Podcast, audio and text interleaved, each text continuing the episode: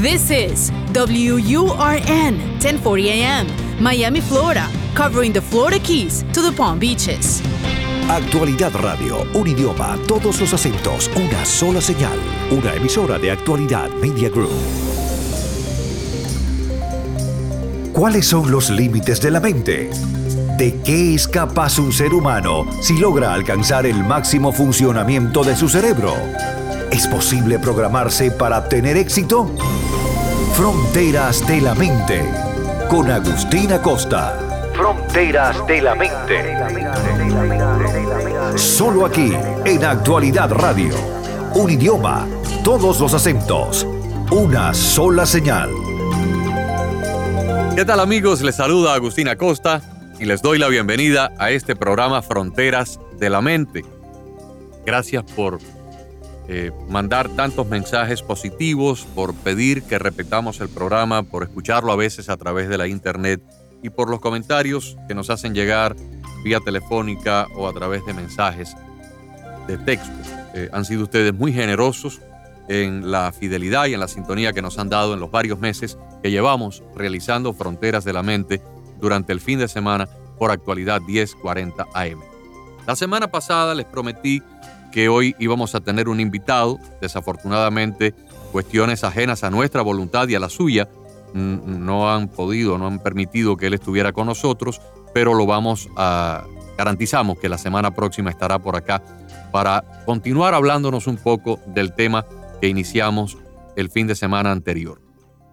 Desde que salió Fronteras de la Mente al aire, nuestro enfoque ha sido tratar eh, los temas relacionados a la conciencia, a la inteligencia, a la mente, al cerebro, al comportamiento humano y a todo lo que tiene que ver con la capacidad neurocognitiva del ser humano, pero también de la conciencia y de su interconexión con aquellas regiones del universo que no vemos, pero donde para los creyentes creemos que radica eh, la verdadera inteligencia universal.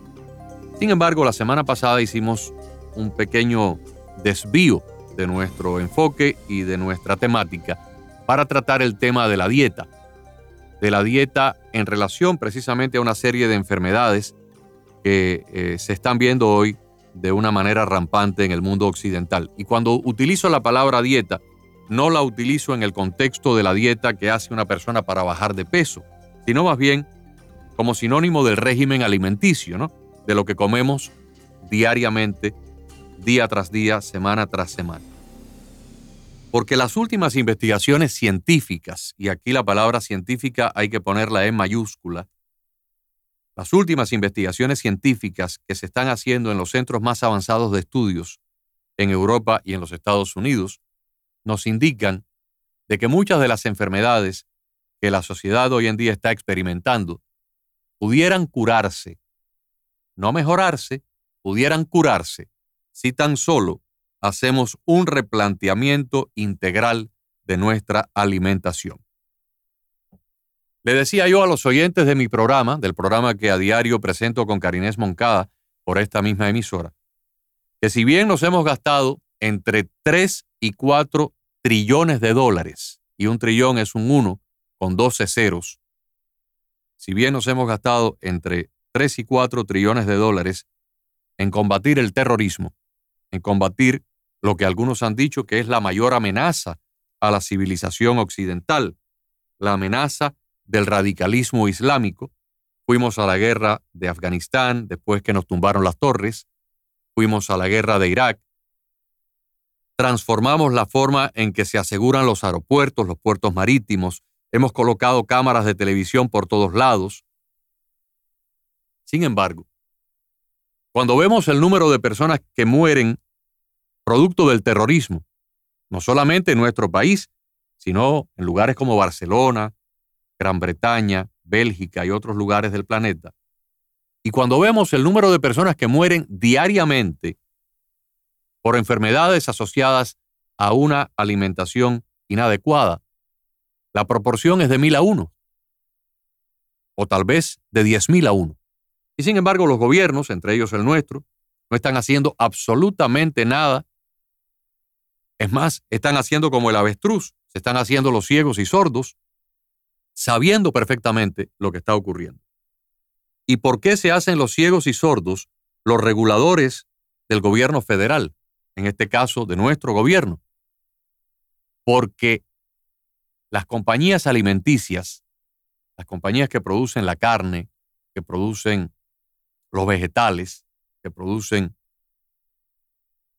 las chucherías que comen nuestros niños y adultos, la industria de los refrescos, de los dulces, la industria de los cereales, es tan poderosa. Se gastan tantos miles de millones de dólares que desafortunadamente los reguladores que deberían estar vigilando lo que comemos y lo que nos enferma, están siendo controlados por estos grandes monopolios alimenticios. En otras eh, palabras, las personas que deben regular a la industria están colocadas ahí por la propia industria. Y los políticos que están en los diferentes comités de regulación son reelegidos cada año con fondos donados por las propias industrias que ellos deben regular. Las compañías farmacéuticas que nos venden los productos para la diabetes, para la hipertensión, para los problemas cardiovasculares, para todo tipo de, de desórdenes neurológicos, dejarían de ganar miles de millones de dólares si estas enfermedades desaparecieran. Y estas enfermedades pudieran desaparecer en una gran medida en nuestra sociedad si tan solo se reeducara a la gente de cómo comer y qué evitar. La semana que viene vamos a tener con nosotros a un invitado que nos va a disertar un poco más sobre esto. Y yo les eh, hablaba la semana pasada de una serie de documentales que mi familia y yo hemos visto a través de la Internet, a través de Netflix, a través de YouTube, donde científicos, no charlatanes, no chamanes ni adivinadores, científicos de diferentes disciplinas, cardiólogos, endocrinólogos, oncólogos, neurólogos, cirujanos, han comenzado a revelar estas nuevas verdades de que si usted modifica lo que entra por su boca, va a poder modificar todo lo que está asociado a su organismo. Y en algunos de estos documentales se muestran experimentos que se han hecho con pacientes humanos, donde personas que eran diabéticos y se tenían que inyectar insulina varias veces al día, han dejado de ser diabéticos, personas que tenían tumores cancerosos se han curado simplemente con una transformación radical de su régimen alimenticio. Hoy les quiero hablar de un científico americano contemporáneo, tal vez aquellos que ven la cadena de televisión PBS, que por aquí por el sur de Florida se capta por el canal 2 de televisión, lo han visto. Él es un eh, psiquiatra, autor de 10 libros que se han convertido cada uno de ellos en bestsellers, y una persona que ha podido examinar el cerebro de más de 100.000 pacientes en los últimos 25 años. Su nombre es Daniel Amen. En inglés se pronuncia Amen, pero en español se pronunciaría Amén, al igual que la palabra que decimos en la misa después de una oración. Amén, asimismo, A-M-E-N. Daniel Amén. Este señor es el pionero mundial de los estudios del cerebro a través de imágenes. Y él mismo nos dice que la psiquiatría es la única especialidad donde receta una medicina sin ver el órgano está enfermo. Porque el cardiólogo, antes de mandar una medicina, va a hacer un sonograma del corazón para ver qué es lo que hay enfermo en el corazón, si hay una válvula, si hay un problema de una arteria tupida, todo eso se hace hoy en día a través de imágenes. El, la persona que es especialista en ortopedia, el ortopédico, va a hacer una radiografía antes de ordenar algún tipo de tratamiento para un hueso o para una articulación. El especialista en vías digestivas va a hacer una exploración a través de una colonoscopía o de una endoscopía para ver el estómago o el colon en un monitor con una cámara de televisión. Pero el psiquiatra, usted llega y le dice, mire, yo estoy teniendo ataques de pánico, o yo estoy teniendo depresión, o yo estoy teniendo ansiedad, y sin verle el cerebro, le manda una medicina. Una medicina que a su vez tiene una serie de graves efectos secundarios. Así que dice el propio doctor Daniel Amén que la psiquiatría en los Estados Unidos ha estado enfocada en un enfoque equivocado, sobre todo desde la llegada, desde el advenimiento de las imágenes cerebrales, o sea, lo que llamamos una tomografía axial computarizada o un CAT scan, o el MRI o la resonancia magnética de imágenes. Y este señor ha examinado con imágenes a más de 100.000 pacientes y ha podido establecer una directa correlación entre las diferentes enfermedades neurológicas y lo que muestran las imágenes tridimensionales y a color en esos estudios de espectrografía. El doctor, que por cierto tiene varias clínicas, la más cercana aquí a Miami está en la ciudad de Atlanta, recientemente se convirtió en el experto contratado por la Liga de Fútbol Profesional de los Estados Unidos para hacer el mayor estudio de la historia de jugadores de fútbol que reciben golpes en la cabeza a pesar de tener cascos y que luego terminan sufriendo de daños neurológicos en el resto de su vida, por el resto de su vida.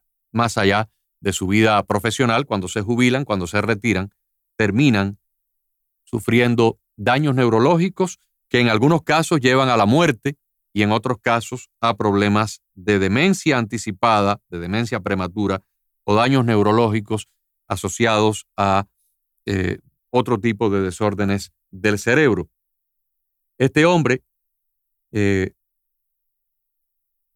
nos cuenta en sus eh, disertaciones que un jugador promedio de, fútbol americano puede recibir entre 10.000 y 20.000 golpes en la cabeza desde que como niño empieza a jugar el fútbol en el high school, luego en su etapa universitaria, hasta que es contratado por un equipo profesional y puede jugar 10, 12, 15, 18 años como atleta profesional. En el transcurso de esa vida activa, 10 a 20 mil golpes, según las investigaciones a las que ha llegado el doctor Daniel Amén, a través de estos estudios de imágenes, ese cerebro queda completamente afectado y cavernoso porque hay áreas donde la actividad neurológica cesa por completo. En, en, el caso de los atletas, el doctor ha podido determinar que hay áreas del cerebro de muy baja actividad, hay áreas donde la actividad es anormalmente alta, por lo tanto también es de carácter enfermizo, y después de hacer exploraciones a miles de estos atletas, pues se ha llegado a la conclusión de que hay que rediseñar por completo el deporte del fútbol, pero también la forma en que se protege a los jugadores. Las investigaciones del doctor Amén han traído pacientes a sus clínicas de más de 100 países y, como les decía hace un rato, de más de 100.000 eh, personas que han pasado por estos estudios de imágenes donde el doctor ha podido determinar los grados de afectación de personas con depresión, con ansiedad, con problemas de desórdenes compulsivos y problemas también que tienen que ver eh, con eh, esquizofrenia, eh, hasta violencia. Entre las cosas que receta el doctor, no solamente están los medicamentos, sino también un nuevo enfoque dietético para tratar problemas que hasta ahora solamente se trataban en psiquiatría con eh, fármacos psicotrópicos, fármacos eh, complicados, que tal vez puedan ayudar al paciente en un área específica, pero abren una serie de otras avenidas también peligrosas de los llamados efectos em, colaterales o efectos nocivos de un, de un medicamento. Y una de las cosas que hemos aprendido a través de escuchar a este señor es que, para sorpresa nuestra, los neurotransmisores, que son esas sustancias esenciales para el funcionamiento de nuestro cerebro, no se fabrican en el organismo, en el cerebro, sino se fabrican en un lugar muy distante del cerebro, se fabrican en el intestino. Fíjense qué cosa tan curiosa. los, los eh, neurotransmisores como la serotonina, la dopamina, la acetilcolina, la epinefrina, que son las sustancias que el cerebro necesita para la interconexión de las regiones cerebrales, para el funcionamiento de nuestra memoria, de nuestro estado anímico, para el funcionamiento de nuestro tiempo de reacción. No se fabrican en el cerebro, se fabrican en la pared intestinal. En otras palabras, si la persona presenta un problema intestinal, como una enfermedad de Crohn, o como un intestino permeable, como, como un intestino altamente irritante, son desórdenes que los trataría un gastroenterólogo. Y sin embargo, un desorden en nuestro intestino puede ser capaz de que esa persona no esté fabricando los niveles necesarios de serotonina, que luego se van a, manifestar como un desorden de depresión o un desorden del estado anímico del paciente. ¿Y qué pasa cuando el paciente llega al psiquiatra y le dice, estoy deprimido, no tengo ganas de vivir, tengo instintos suicidas, no puedo dormir de noche o tengo exceso de ansiedad. El psiquiatra, sin ordenarle un estudio de espectrografía de imágenes del cerebro, le va a recetar una medicina para los nervios, cuando probablemente el desorden no está en el cerebro, sino la consecuencia está ahí arriba. Pero el problema radica en un desorden gastrointestinal que impide la fabricación o la creación de estos importantes neurotransmisores. Entonces, el enfoque que le está dando el doctor Daniel eh, Amén a sus pacientes es de tratar muchos de estos casos con un cambio radical de la forma en que el paciente come. Nos dice él, por ejemplo, que ciertos alimentos aumentan la serotonina, como los carbohidratos simples.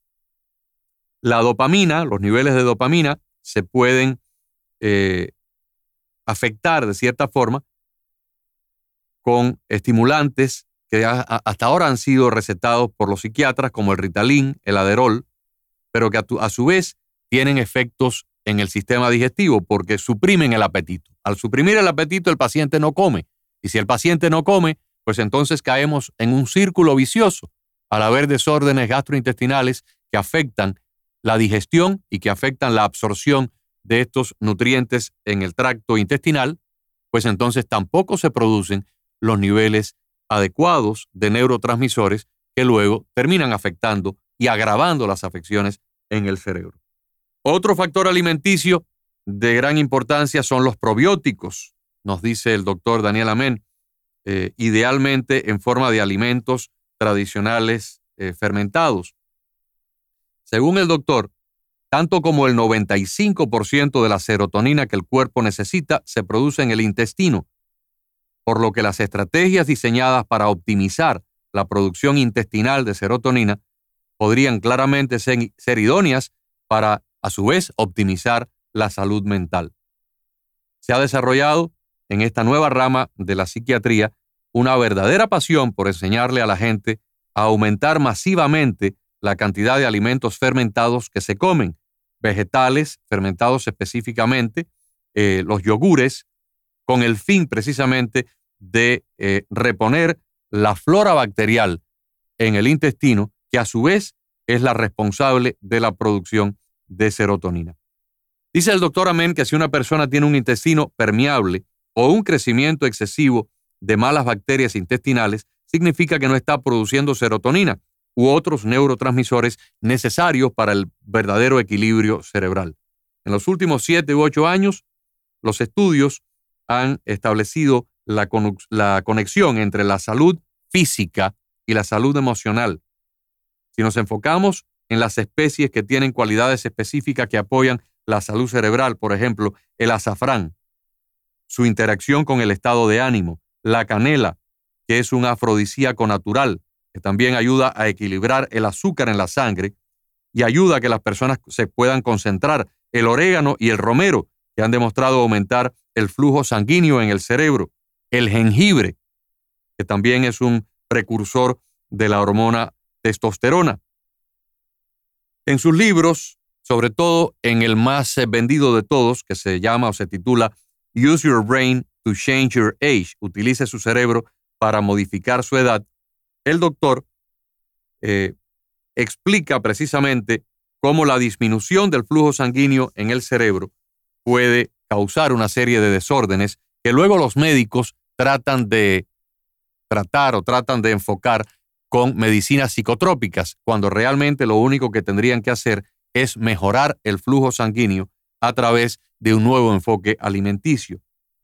En realidad podemos probar eh, que se puede mejorar el cerebro a través del escaneo de imágenes que se hacen y luego recomendar un nuevo régimen alimenticio a los pacientes que inmediatamente empiezan a demostrar una nueva actividad cerebral y en las próximas imágenes que se toman o en los próximos estudios se comienza ya a ver entonces la mejoría eh, causada precisamente por esta nueva alimentación. Otra cosa que alerta mucho el doctor es el, uso indiscriminado de antibióticos.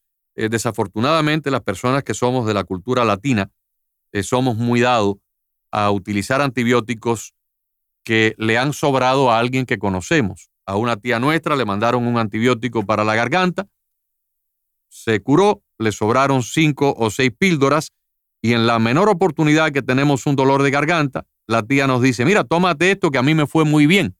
Y nos tomamos esas cinco o seis pastillas de un antibiótico, por ejemplo, como el cipro.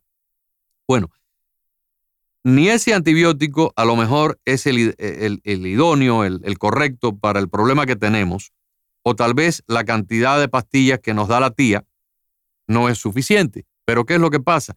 Esas bacterias llegan a un nivel de inmunización la próxima vez que tengamos que tomar el antibiótico realmente recetado por un médico, de nada nos va a servir porque ya nuestro organismo se ha hecho inmune a ese tipo de antibiótico. Pero en el tiempo intermedio, ese antibiótico que terminó en nuestro sistema digestivo termina destruyendo la flora bacteriana de nuestra alimentación, perdón, de nuestra digestión, que es la que interactúa con nuestra alimentación, que es la que nos ayuda a la absorción de esos eh, nutrientes a través de la alimentación, pero que es fundamental también en la producción de los neurotransmisores que luego va a necesitar nuestro cerebro. Así que estos elementos eh, tóxicos asociados a la alimentación, el exceso de antibióticos, aquellos antibióticos que nos comemos sin nosotros darnos cuenta porque fueron utilizados para la crianza de los pollos, de los cerdos, de las eh, aves, del ganado vacuno o inclusive de los pescados que se crían en estanques artificiales. Estos antibióticos que se le da a los pollos en las granjas, a las eh, vacas en sus criaderos, pasan entonces a la carne o a la leche y luego terminan en nuestro organismo. Y los pesticidas con que se fumigan ciertos cultivos, ciertos tomates, ciertos cultivos de lechuga, precisamente para hacerlos inmunes a las plagas, luego terminan en nuestra cadena alimenticia y a su vez afectan la flora bacterial de nuestro sistema gastrointestinal y según el doctor Amen y también según muchos otros doctores que han participado en estas últimas investigaciones, están causando gravísimos problemas a la población, sobre todo en Occidente y aquí en los Estados Unidos. Por eso es que tenemos niveles de obesidad que superan el 50% de la población, una de cada dos personas es obesa y terminará pronto con problemas de hipertensión, con problemas de diabetes, con problemas renales. La cuarta parte de las mujeres menores de 30 años está utilizando antidepresivos. Los niveles de hipertensión afectan a casi un 40% de la población en los Estados Unidos uno de cada 90 niños que nace va a ser autista. Y mucha gente se pregunta qué podemos hacer para evitarlo. Nos estamos gastando trillones de dólares en los cuidados de salud de una serie de personas que no están siendo curadas por nuestro sistema eh, médico, sino simplemente se convierten en pacientes consumidores de medicamentos, consumidores de estudios médicos pacientes que frecuentemente tienen que regresar al médico, visitar a los especialistas, visitar a las farmacias y consumir mensualmente una serie de medicinas cuando apenas tienen 35, 40 o 45 años de edad y no se suponen que estén tan enfermos. Se podrían curar perfectamente con un nuevo enfoque de la forma en que se alimenta a la población en los Estados Unidos. Yo les exhorto a aquellos que hablan inglés que lean estos libros, que busquen estos documentales a través de la internet. El doctor Amén puede ser eh, de gran utilidad. Recuerden el nombre Daniel Amén. Por supuesto que los eh, documentales que hemos visto hasta este momento están todos en idioma inglés. Ojalá que alguien algún día decida traducirlos a nuestro idioma castellano para que otras personas que no hablan en inglés puedan también enterarse. Eh, los libros es posible que algunos de ellos ya hayan sido traducidos al español, no lo sé, pero si ustedes entran en Amazon o en algunos de los lugares que se compran libros por la internet, pueden poner el nombre de él y ver si hay alguna publicación en idioma castellano. Eh, es realmente importante que estemos al tanto de todo esto, no solamente por nuestra propia eh, persona, sino también por, las personas de nuestra familia, sobre todo nuestros niños, nuestros nietos, nuestros sobrinos, para que puedan vivir en un mundo más saludable, eh, menos contaminado y, ser eh, menos eh, propensos a enfermedades, a las enfermedades modernas que están afectando a nuestra sociedad. Así que los dejo con esta inquietud. la semana que viene vamos a tener ya a, a un invitado acá que nos va a hablar un poquito más sobre esto. Y de esa forma cerraremos el ciclo dedicado de tres programas, el de hoy, el de la semana pasada y el próximo futuro, a, lo que tiene que ver con dietética, nutrición y eh, problemas eh, de la salud. Y luego volveremos de ahí en adelante a las cosas habituales que tratamos en Fronteras de la Mente. Entonces me despido de ustedes deseándoles una feliz semana e invitándolos a continuar en sintonía de actualidad 1040 AM. Fronteras de la Mente con Agustina Costa. Fronteras de la Mente.